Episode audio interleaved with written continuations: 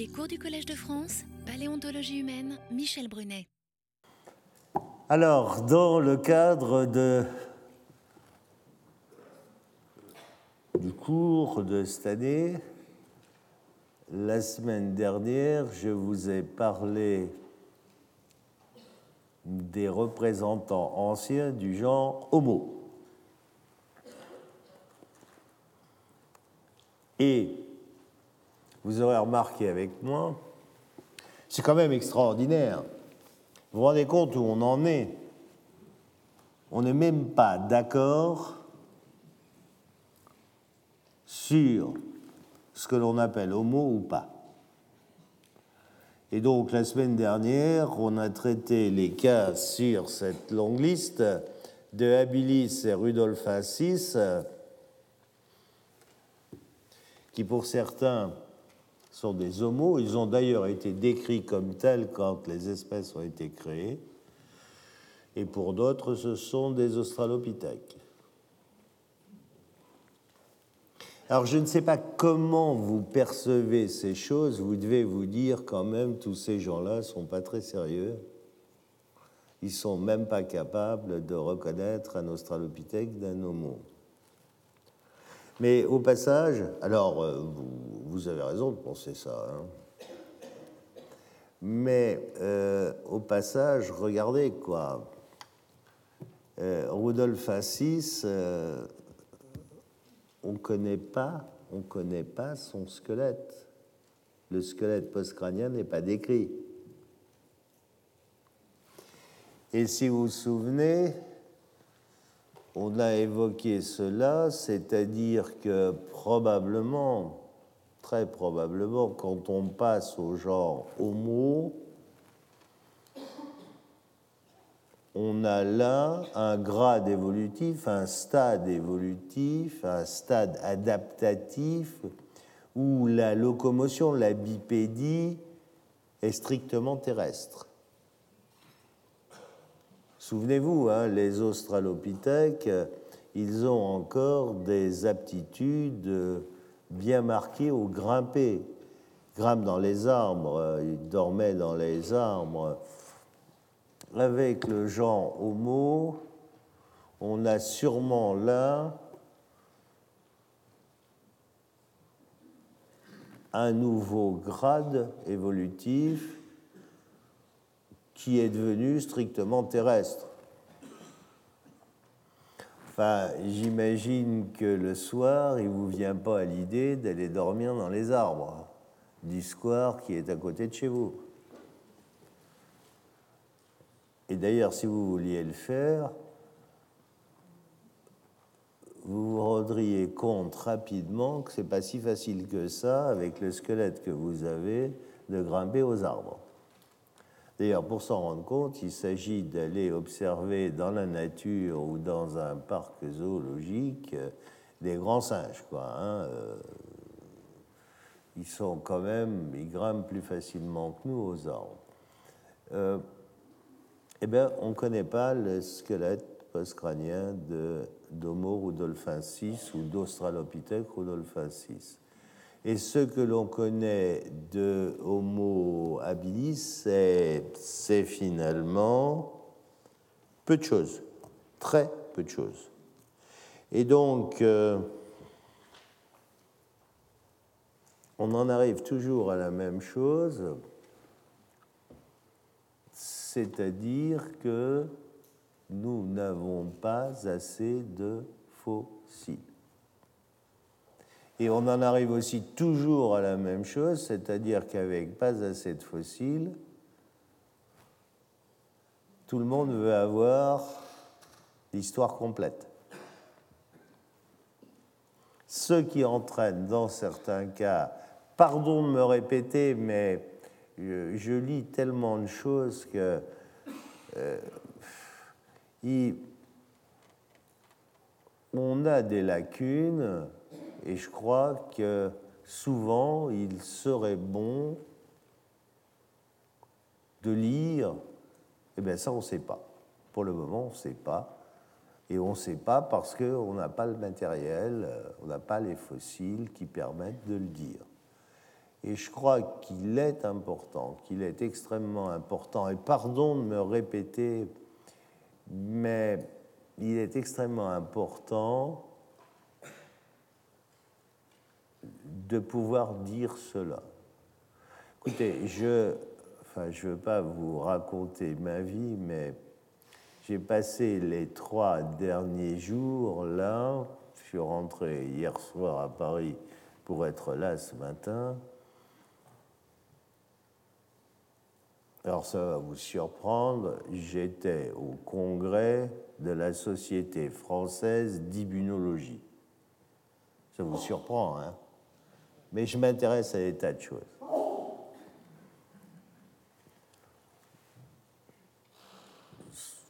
Quand on est jeune, vous le savez bien, on s'intéresse à des tas de choses. C'est pour ça qu'on ne voit pas le temps passer.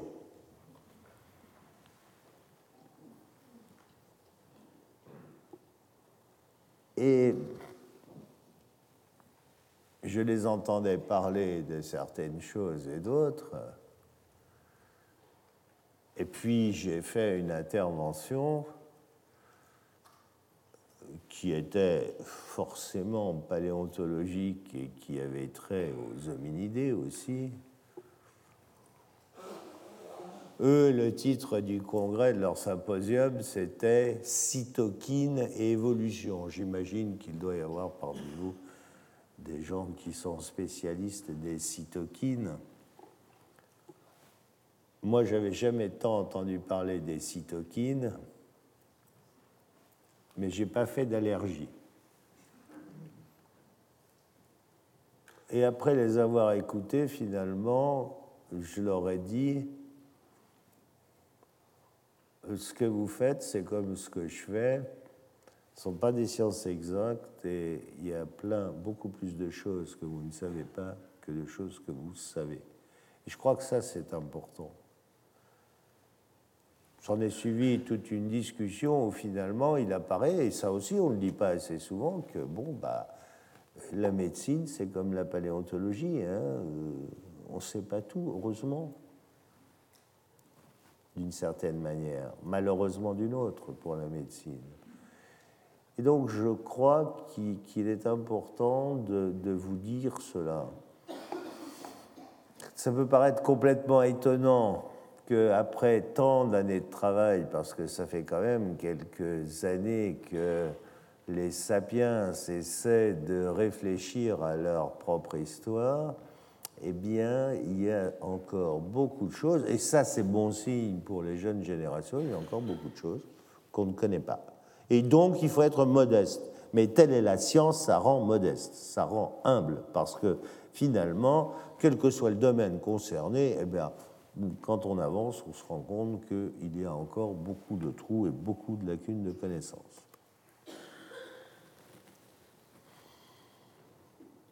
Alors, c'est pour vous faire mesurer le temps que j'ai mis ça. Regardez, le premier Homo erectus décrit, c'est Dubois en 1890. Nous sommes en 2011. Les choses avancent. Bien sûr qu'on sait beaucoup plus de choses, mais on n'en sait pas encore suffisamment pour écrire tous les chapitres du livre de notre histoire. Alors je sais bien que vous voulez savoir. Eh bien, pour le moment, il vous faudra encore venir de nombreuses fois au Collège de France pour connaître toute l'histoire. C'est comme ça.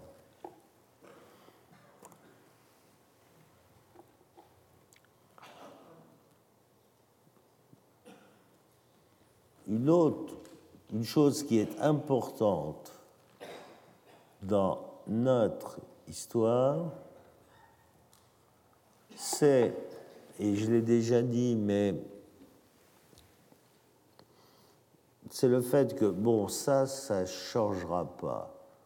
On est africain, on est né en Afrique. Le berceau de l'humanité, c'est l'Afrique.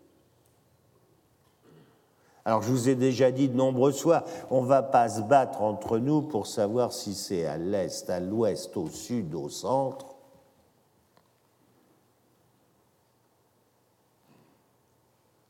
Je préfère vous dire que, au bout du compte, j'en sais rien et je me demande si c'est vraiment une bonne question. Mais c'est l'Afrique, c'est l'Afrique, c'est en Afrique. Et cette Afrique, on s'y est plus tellement, on y était tellement bien, on était tellement bien adapté au milieu qu'on occupait qu'on y est resté fort longtemps. Sur une histoire de, pour le moment, 7 millions d'années, Peut-être que dans, je ne sais pas, peut-être que l'année prochaine, au prochain cours que vous viendrez écouter, on pourra vous dire que c'est 7 millions et demi d'années. Je ne crois pas qu'on reculera considérablement dans le temps. On n'est plus très loin du compte le début de notre histoire, c'est sûrement entre 7 et 8 millions d'années. Mais ce début, il est bien africain. Mais vous vous rendez compte qu'à l'heure actuelle, les plus anciens hominidés que nous connaissons hors d'Afrique, ils sont à 1,8 million.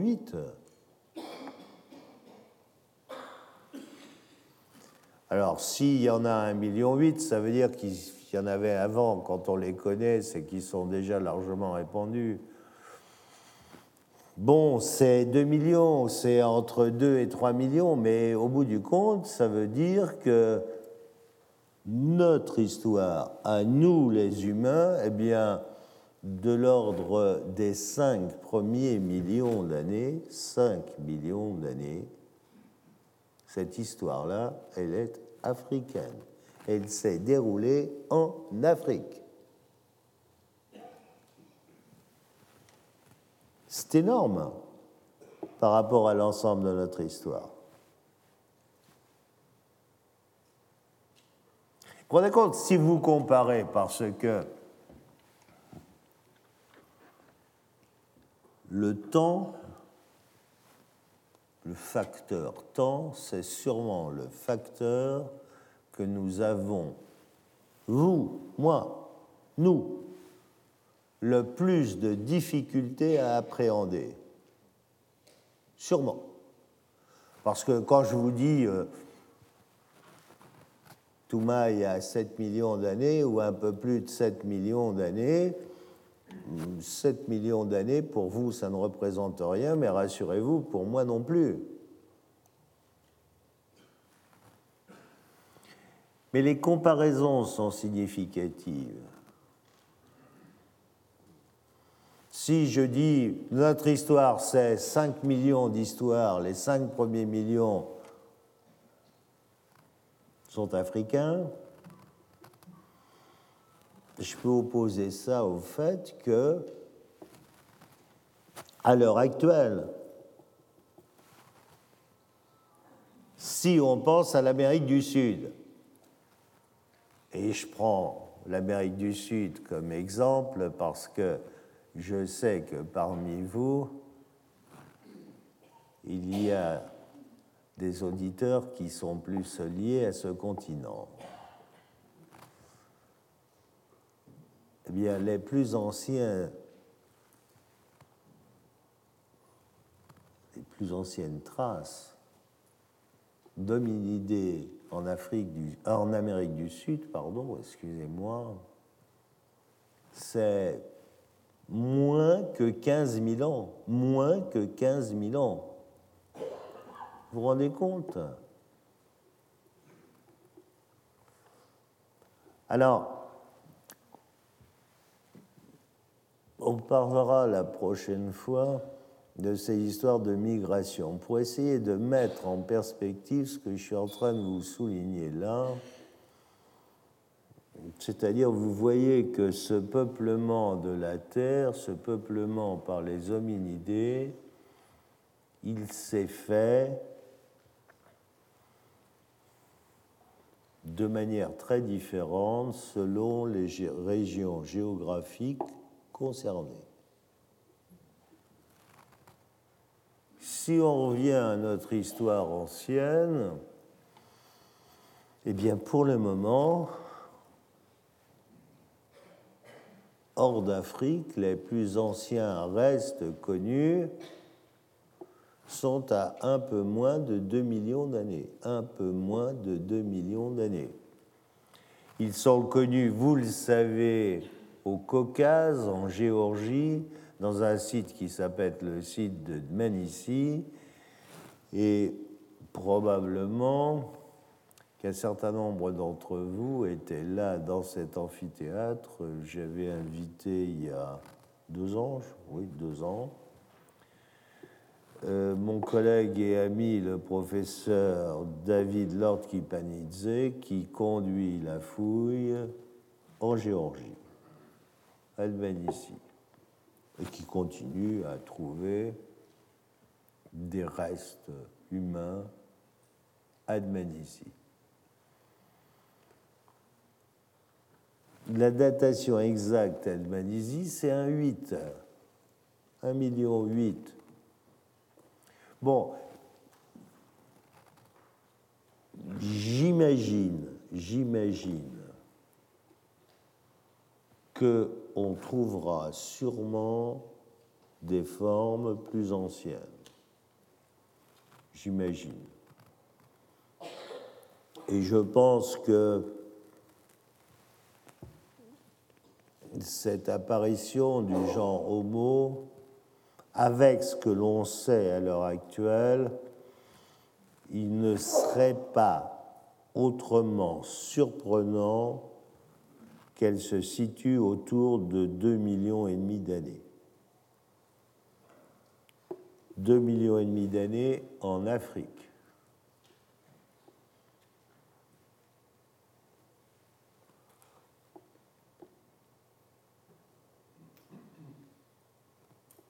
ces homos anciens africains, bien sûr, là encore, on n'est pas d'accord entre nous. Certains pensent qu'on doit les attribuer à une espèce particulière, Homo ergaster,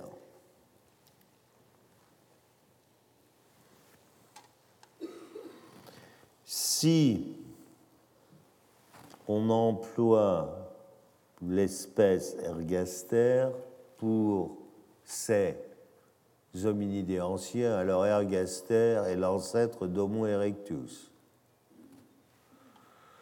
Si on n'emploie pas l'espèce ergaster, alors on appelle le tout erectus.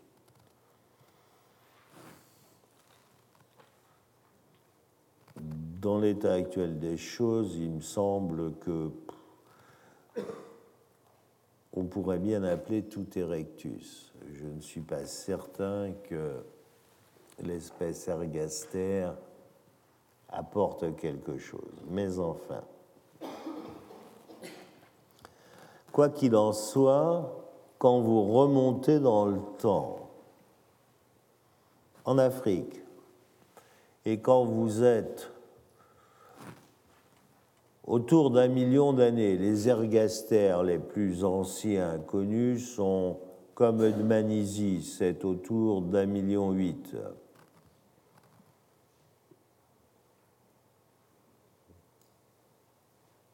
Quand vous êtes rendu à un million d'années,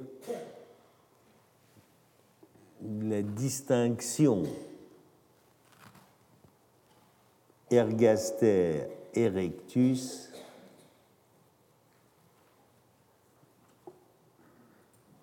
n'est guère plus possible. Ainsi, les collègues qui ont décrit, j'en ai parlé, je ne sais plus, il y a deux ans, je crois, les collègues qui ont décrit l'homme de Dakar en Afrique, en Afrique orientale, ils l'ont décrit comme un erectus. Ils ont fait une analyse de caractère et cette analyse de caractère montre que, bon, c'est un, un, erectus. Mais cette analyse de caractère montre quelque chose d'intéressant. C'est-à-dire que ces hominidés, qu'on les appelle ergaster et rectus, eh bien, ils se distribuent entre eux. Si vous faites des analyses de caractère, vous pouvez les regrouper par tranche de temps. C'est-à-dire ceux qui ont le même âge, ceux qui ont un million d'années sont plus proches entre eux. Ceux qui ont 1,8 million d'années sont plus proches entre eux. Donc c'est assez logique, si vous voulez, vous avez tout un ensemble qui évolue.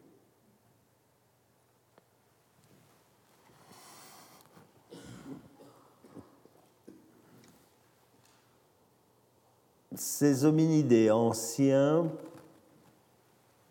on est autour de 1,8, 1,5 jusqu'à 1 million. On les connaît où? On les connaît en Afrique. C'est là qu'ils sont apparus la première fois. On les connaît au Caucase, mais on les connaît en Indonésie, on les connaît à Java.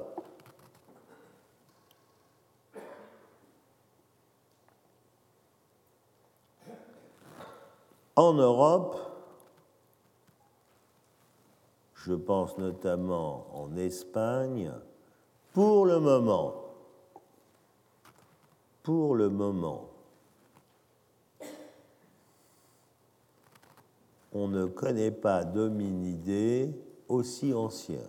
Mais récemment, vous le savez, on en a parlé, on a décrit dans la Sierra de Atapuerca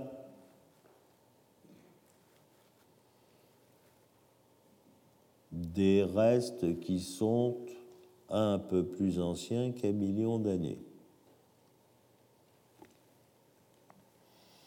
Je ne vois pas de raison particulière pour que mes jeunes collègues ne trouvent pas de restes humains aussi anciens que ceux de Manisie en France, en Espagne, enfin en Europe. Je ne vois pas de raison particulière.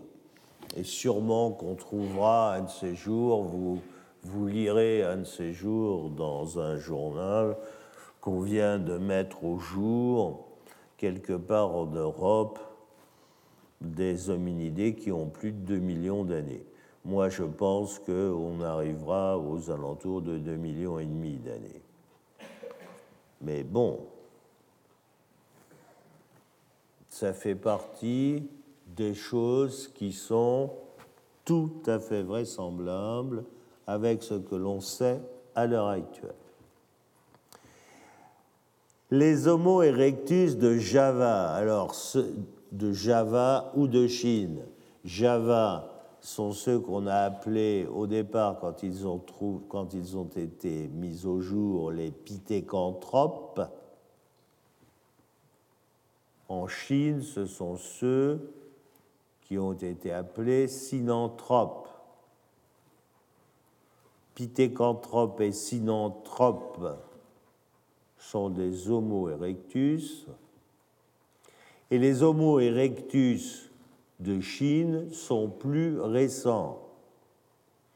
Alors, il arrive qu'on ait certaines lectures qui montrent ou qui veulent que on ait des formes beaucoup plus anciennes en Chine. Pour le moment, non. Il a été décrit à une époque que c'était instant que je vous dise pas de bêtises, c'était en 1995.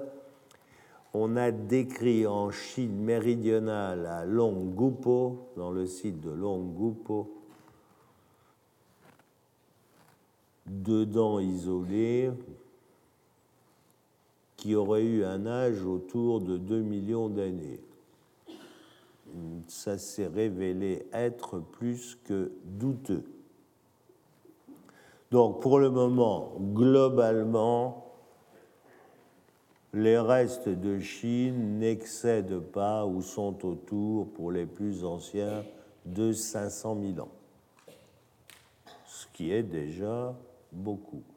On a des restes plus anciens en Indonésie, à Java, on peut descendre là jusque sûrement un million et demi d'années.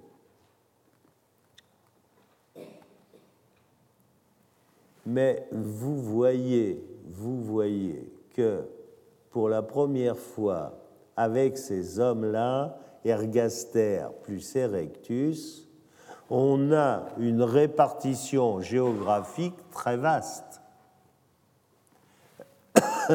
Puisque ces hominidés, on les connaît sur le continent africain, on les connaît en Europe, et en Europe, on les connaît jusqu'en Indonésie et en Chine. C'est une répartition assez vaste. Finalement, de cela sont exclus le continent américain et l'Australie, qui seront les uns et les autres peuplés beaucoup plus tardivement.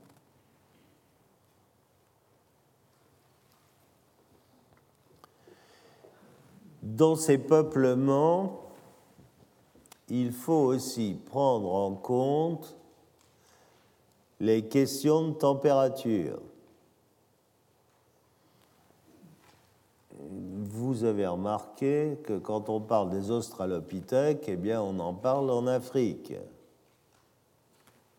Et on n'a jamais trouvé d'australopithèques en Europe.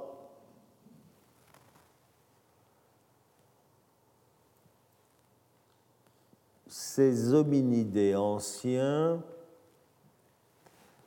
avaient une limite latitudinale, température. N'oubliez pas quand même, et je pense que ça a une importance, souvenez-vous les collègues spécialistes de cela, je les ai invités successivement. Vous avez vu successivement le professeur Jean-Jacques Gégère et le professeur Steve Bird de Pittsburgh, qui sont pour le moment les spécialistes mondiaux des plus anciens anthropoïdes eh bien, ces plus anciens anthropoïdes, il y a 50-55 millions d'années, ils vivaient dans des forêts tropicales humides.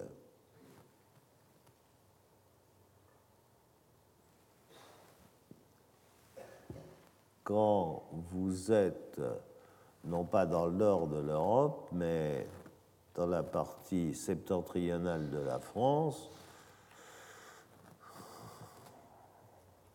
eh bien, même au Miocène supérieur, c'est-à-dire vers 10 millions d'années, vous n'avez pas des environnements avec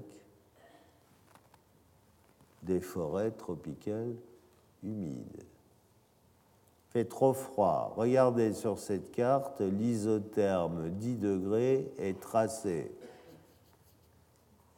Il est là, vous le voyez, et si vous regardez les plus anciens hominidés connus en Europe, ben, vous voyez qu'ils sont autour, pour les plus nordiques, très proche de cet isotherme.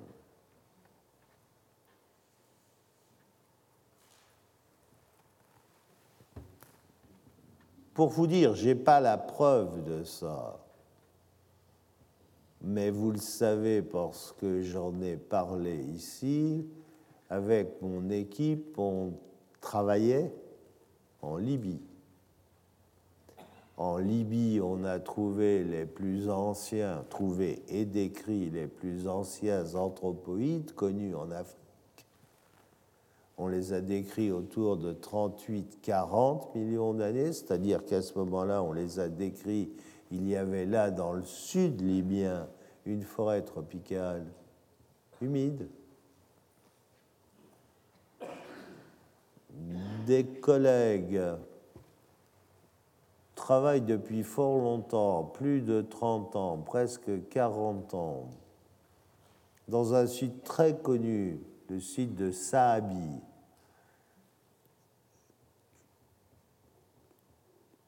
qui est situé en Cyrénaïque, dans la partie nord de la Libye.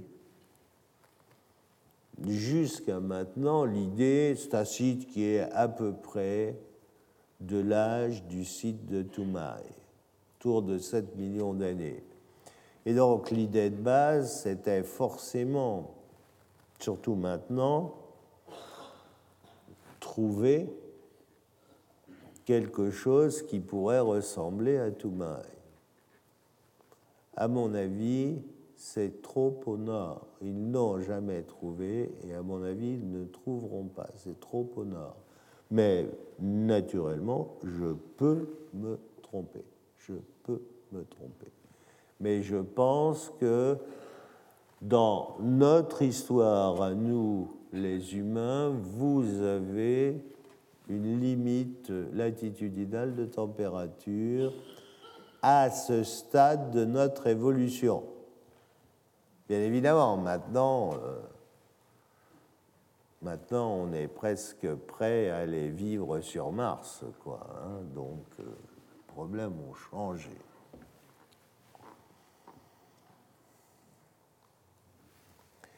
Euh, pendant qu'on y est, euh, sur cette carte en 10 ici, je crois que ça doit être Longupo. Je vérifie. 10, oui, Longupo. Ce site ne tient plus et vous en avez un autre qui ne tient plus, qui est le site d'Orsay, c'est 7, voilà, celui-là ici. Orsay Longupo ne sont pas des sites qui correspondent à ce qu'on avait décrit. Je ne suis pas allé à Longupo, mais je suis allé à Orsay, en Espagne, euh, ce n'est pas très loin de Grenade, c'est dans le même bassin. Ce qui a été pris pour un reste d'hominidés, en l'occurrence un fragment interprété comme un fragment de calotte crânienne, non, sûrement pas. Et je pense que là, euh, bon, il faut revoir la copie, ça ne va pas. Mais je pense par ailleurs qu'en Espagne, on trouvera, des hominidés plus anciens que ceux qu'ils ont déjà, c'est-à-dire autour d'un million.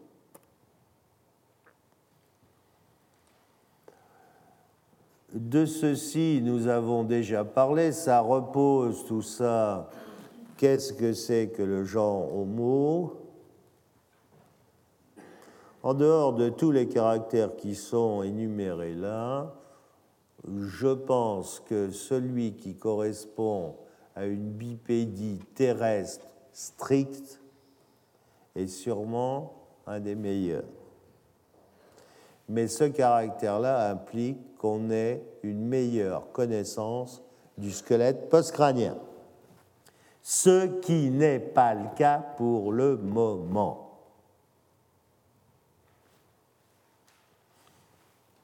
pour y arriver, il n'y a qu'une solution, pardon à nouveau de me répéter, mais il faut aller sur le terrain. Il faut aller sur le terrain chercher des fossiles.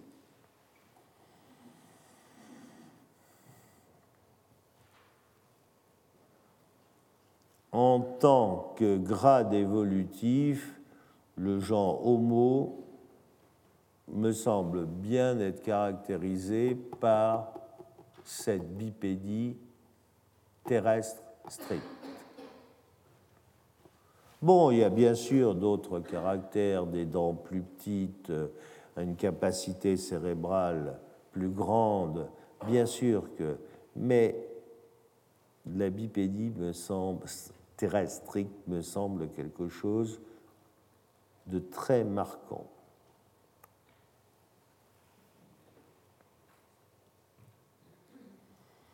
Vous avez sur cette image un crâne, si je vous montre un crâne comme ceci, dans le fond, c'est un erectus. Alors bon, ergaster, erectus.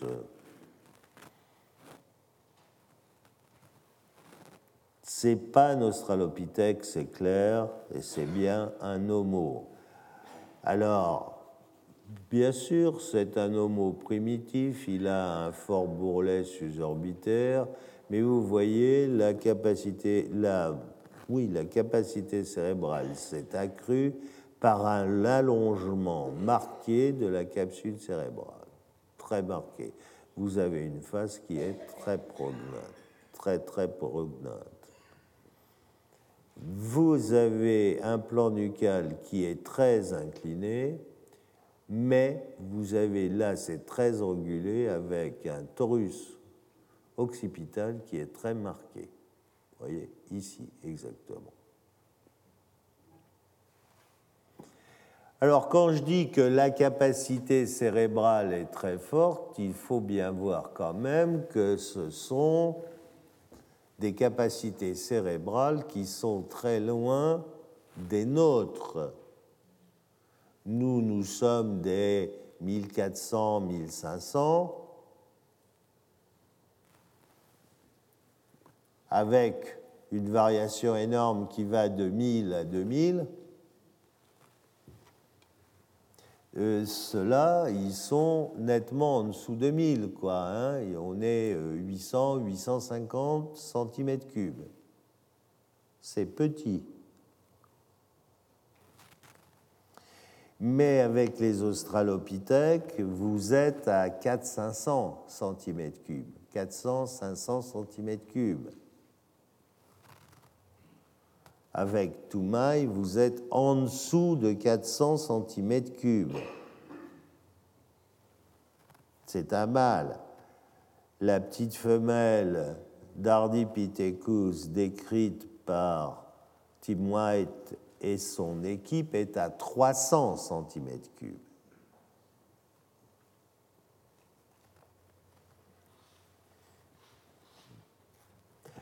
Attention, ne me faites pas dire ce que j'ai pas dit.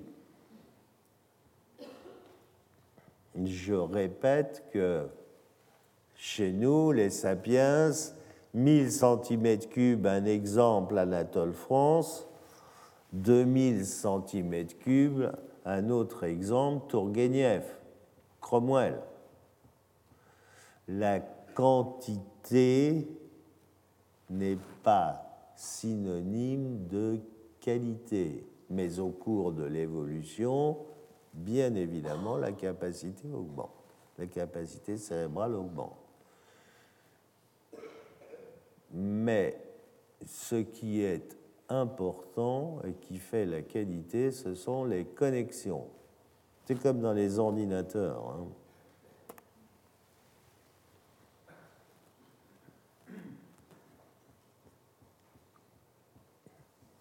Alors forcément, quand vous regardez, là, là-dessus, on est d'accord. Quand vous regardez un homme moderne à gauche et un de ces homos anciens, un erectus classique là sur ce dessin, vous voyez bien qu'on ne peut pas les confondre.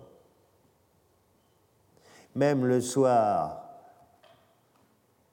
quand vous prenez le métro ou le bus et que c'est bondé, si vous regardez les gens qui sont autour de vous, vous voyez des gens comme la figure de gauche, même pas comme la figure de droite.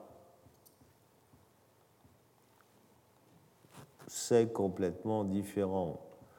Regardez cet erectus, il a un crâne bas, il a un chignon occipital pincé. Regardez, ça fait, comment vous dire, un peu, cette capsule cérébrale, elle fait, elle a la forme d'un ballon de rugby, un peu. Regardez ici la nôtre à côté, c'est complètement différent. Regardez cette face qui est très prognate. Regardez cette face ici qui est très, très orthognate, très verticale. Regardez, ça c'est un caractère moderne. Regardez ce menton, avoir un menton, c'est un caractère très moderne. Si quand vous vous promenez le dimanche, ou la semaine, vous trouvez une mâchoire inférieure, dominidée, Et si vous avez la certitude d'emblée d'avoir trouvé l'ancêtre des ancêtres ou le premier australopithèque connu sur le territoire français, avant de faire une déclaration à qui que ce soit, si je peux me permettre de vous donner un conseil, regardez bien si cette mâchoire a un menton ou pas. Hein, le menton, c'est ce qui est provoqué par cette dépression là que vous sentez en dessous de vos incisives. Hein. si cette mâchoire que vous avez trouvée un menton, n'en rêvez pas la nuit. Vous avez du même coup la certitude que c'est un hominidé récent le menton n'est connu que chez les hominidés de type moderne.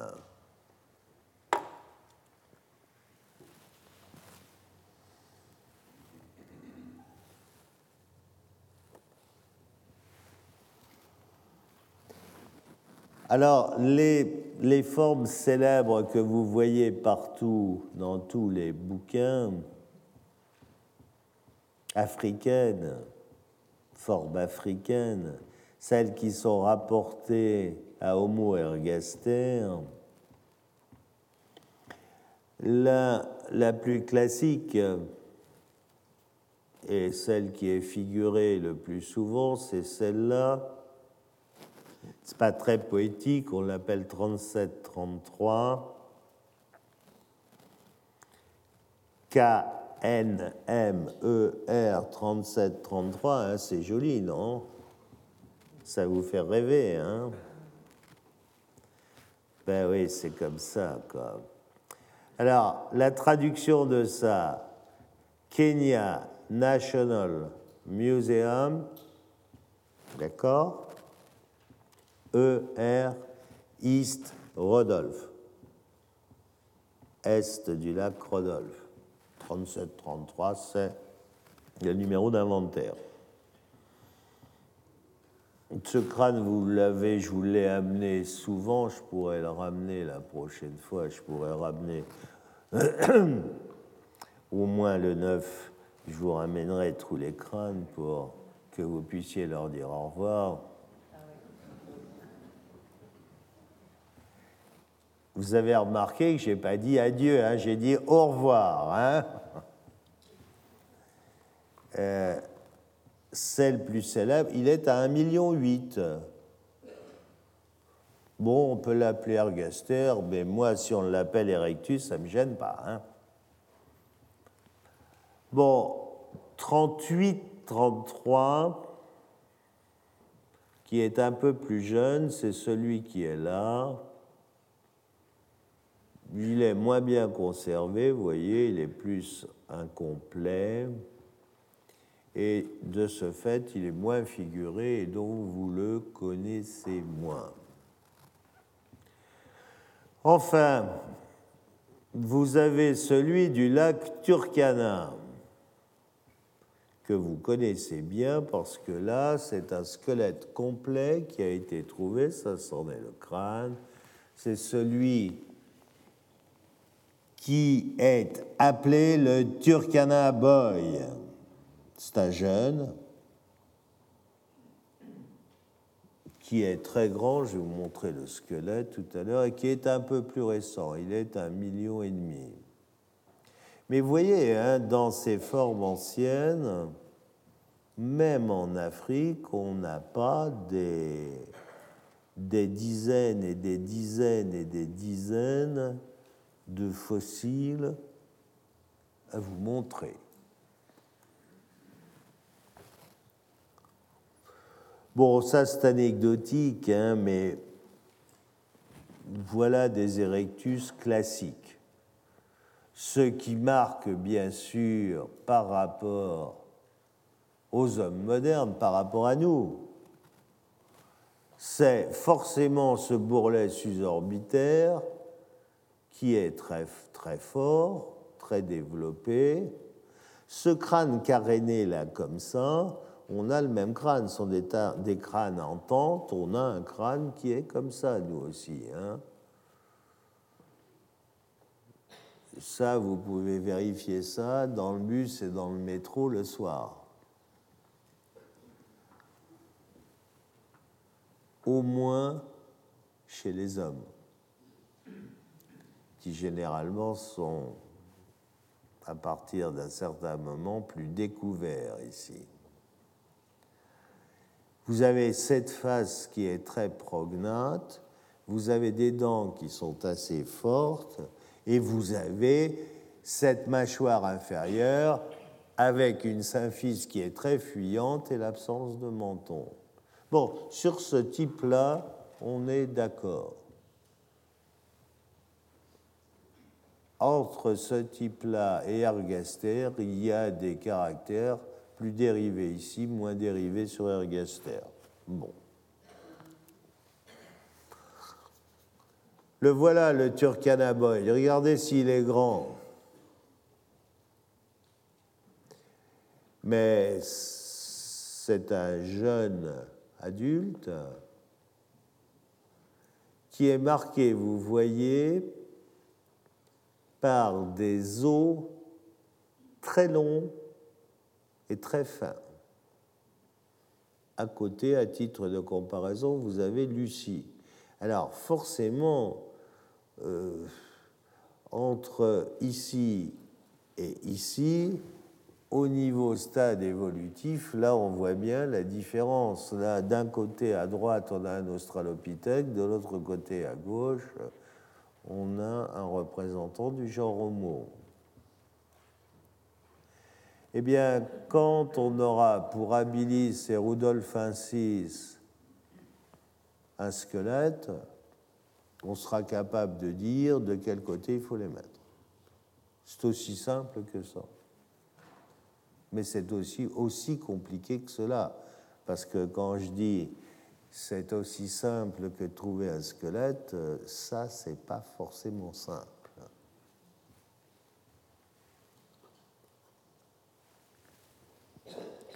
Le voilà, ce KNM, Kenya National Museum, WT West Turkana, 15 000. Euh, ça, c'est le domaine de la famille Liki.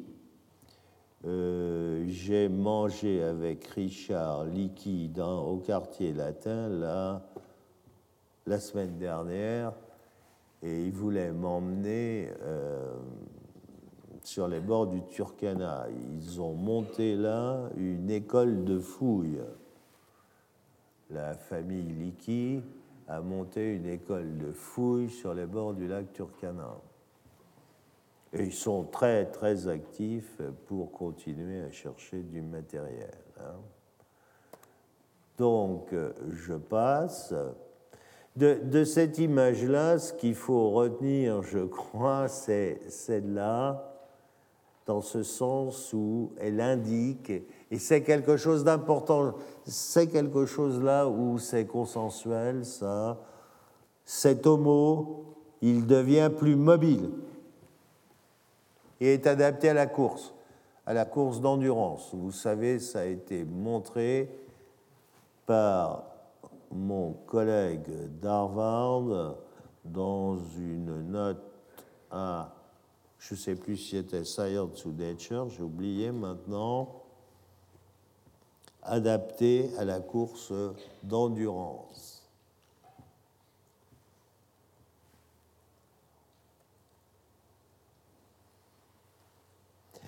Alors, après toutes ces formes, il faut essayer de trouver leur rapport de parenté. Eh bien, soyons clairs, là-dessus, il n'y a pas un consensus. Il n'y a pas de consensus pour le moment.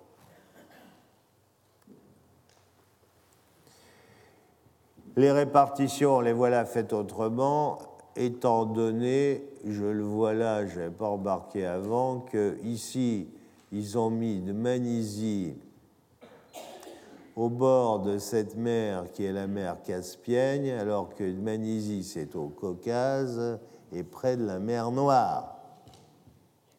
Ils sont simplement trompés d'une mer.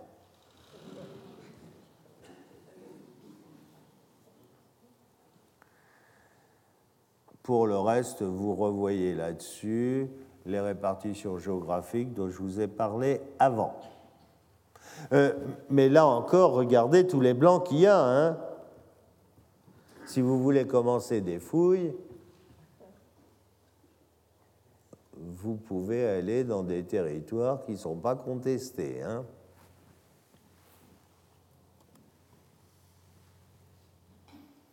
Bon, j'insiste pas là-dessus, c'est ce que j'ai dit tout à l'heure.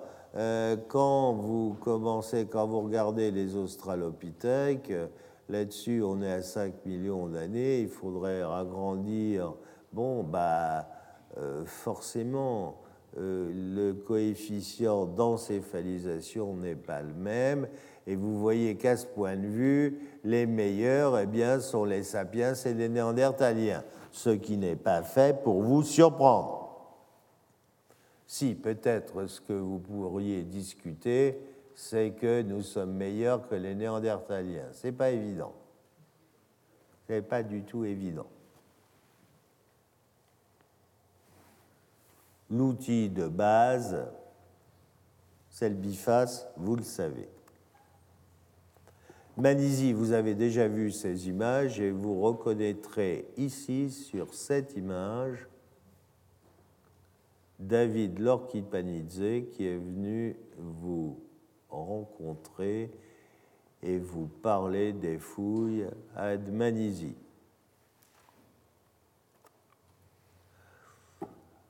Voilà l'homme de Manizy. Eh bien, là encore, il n'y a pas consensus il n'y a pas consensus. Euh, pour certains, c'est un Homo habilis ou un Homo rudolfensis. Pour d'autres, c'est un Homo ergaster. Pour d'autres, c'est un Homo erectus primitif. Enfin, pour d'autres, c'est une nouvelle espèce Homo georgicus. Donc vous voyez, euh, je crois que pour le moment, on ne peut pas dire clairement. Il faudra d'abord régler le statut d'Habilis et de Rudolphinsis, puis régler le statut d'ergaster. Et quand on aura réglé ça, ipso facto, on pourra régler le statut de l'homme de Manisie. Quoi qu'il en soit, cet homme-là fait partie des premiers homos. Ils ont un certain nombre de caractères primitifs et c'est une découverte tout à fait exceptionnel. Exceptionnel.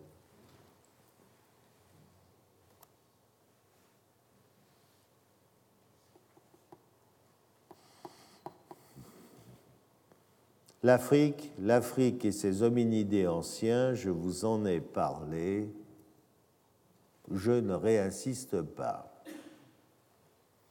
Oui, ceci c'était pour vous montrer, mais je vous l'ai dit, ça c'est l'homme de Dakar qui a été décrit par, Tim, et son équipe.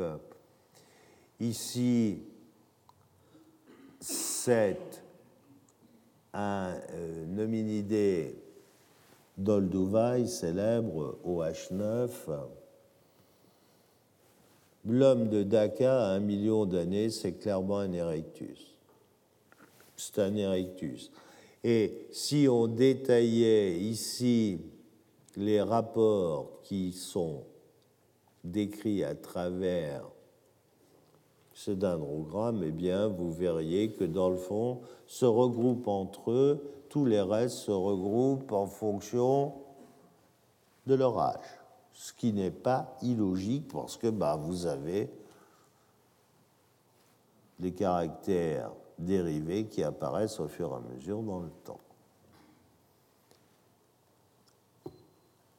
L'homme de Pékin, je vous en ai parlé. Atapuerca, les plus anciens sont de l'ordre d'un million d'années, mais Atapuerca est très célèbre pour ses néandertaliens ou ses pré-néandertaliens. Voilà ici en gris l'ère de répartition des néandertaliens.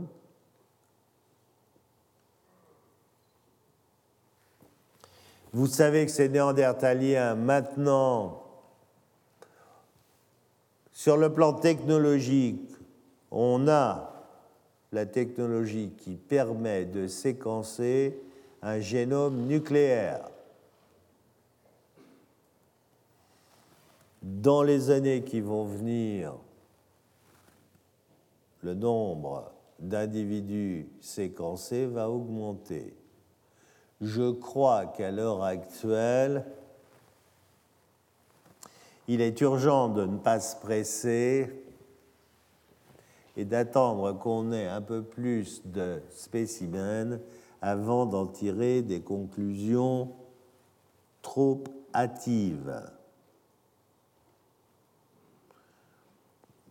Je persiste à croire qu'on a bien affaire à deux espèces différentes, Neanderthalasis et Sapiens. Je n'ai pas été convaincu par les dernières publications de nos collègues biologistes moléculaires qui faisaient état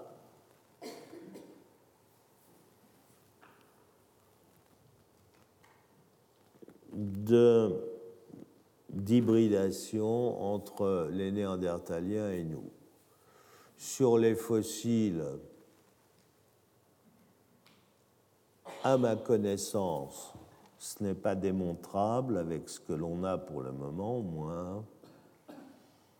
Sur le génome, je ne vois pas pourquoi ce qui a été considéré comme hérité l'un de l'autre ne pourrait pas être hérité de l'ancêtre. Je m'explique. Si l'ancêtre est bien à Heidelberg ainsi, c'est bien le Néandertal et les sapiens possèdent des gènes de cet ancêtre. Et ils n'ont pas besoin de se recroiser beaucoup plus tard pour avoir des gènes en commun. Mais bon, c'est une autre histoire et je pense ce qui est merveilleux, c'est que sur le plan de la technologie, on sait maintenant faire des choses qui paraissaient complètement utopiques et impossibles, il y a moins de 20 ans, ce qui est absolument extraordinaire. Et ça, ça va permettre des certaines avancées qu'on n'avait pas envisagées à ce moment-là. Je vous remercie. Retrouvez tous les contenus du Collège de France sur www.colège-2-france.fr.